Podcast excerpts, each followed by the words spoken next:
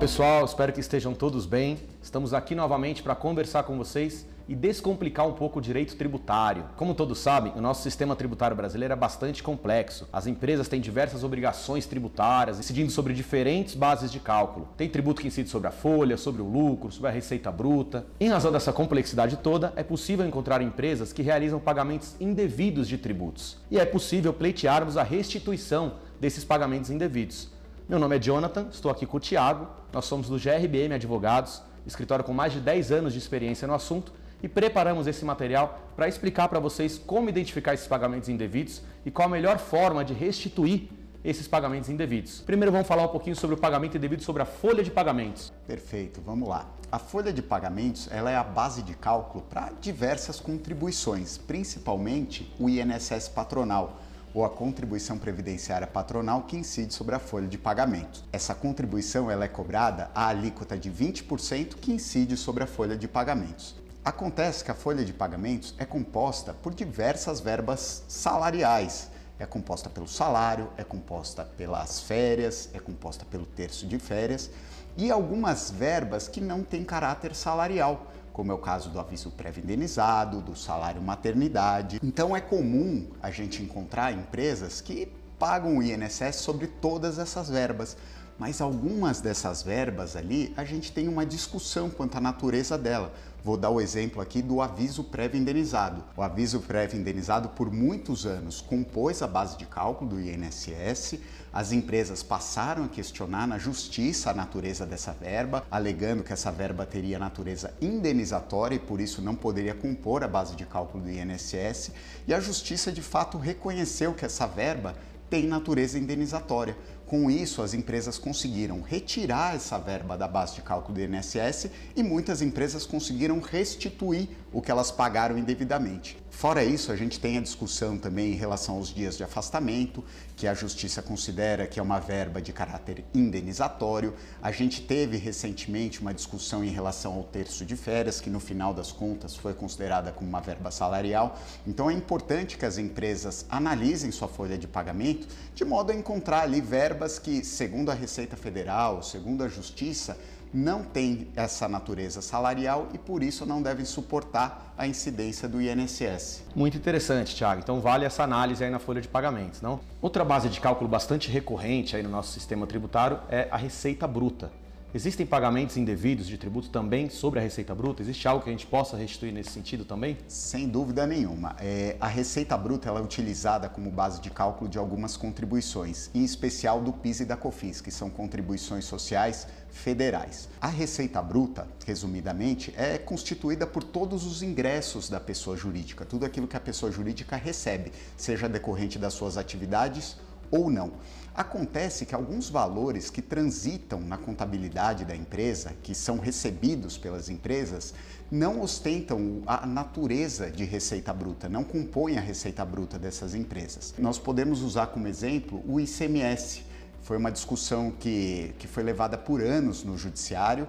As empresas discutiam a inclusão do ICMS na base de cálculo do PIS e da COFINS, alegando que o ICMS, destacado na nota fiscal, é, na verdade, receita do Estado quem é competente para cobrar o ICMS, que é um imposto estadual, e não receita das empresas.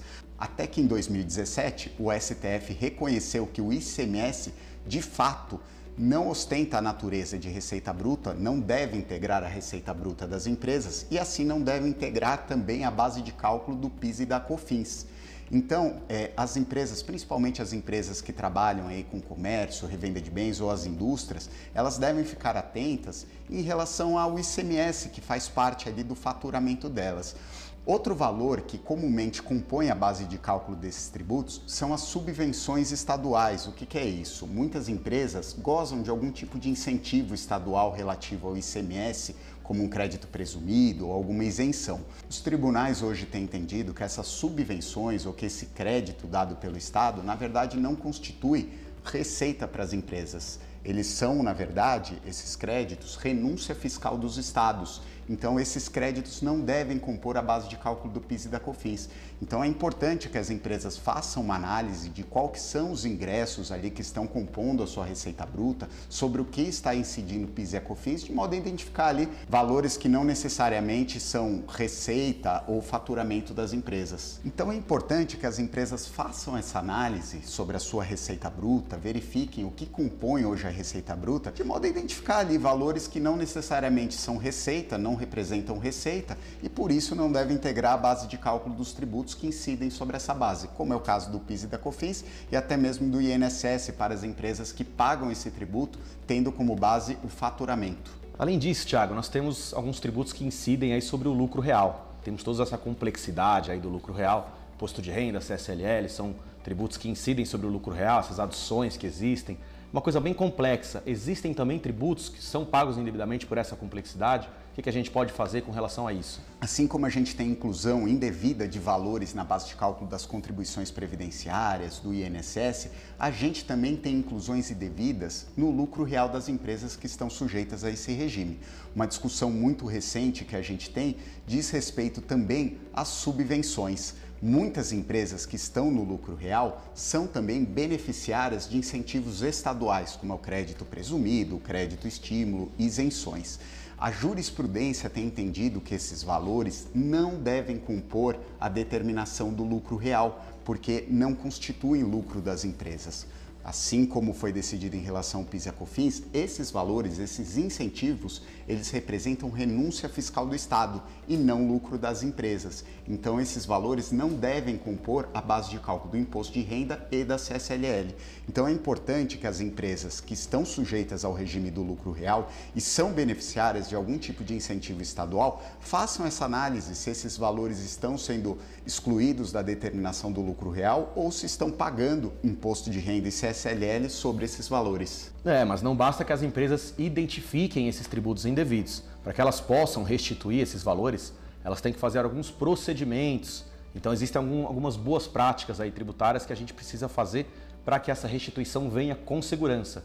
Quais são essas boas práticas, Tiago? O que a gente deve fazer como empresário para restituir esses valores com segurança? Em primeiro lugar, existem algumas discussões que são judiciais, ou seja, a Receita Federal ou a Receita Estadual tem um entendimento sobre aquela tributação e as empresas outro. Quem vai decidir quem está correto, se é a União, o Estado ou se é o contribuinte, é a Justiça. Então, para algumas discussões dessas, é necessário ingressar com a medida judicial cabível.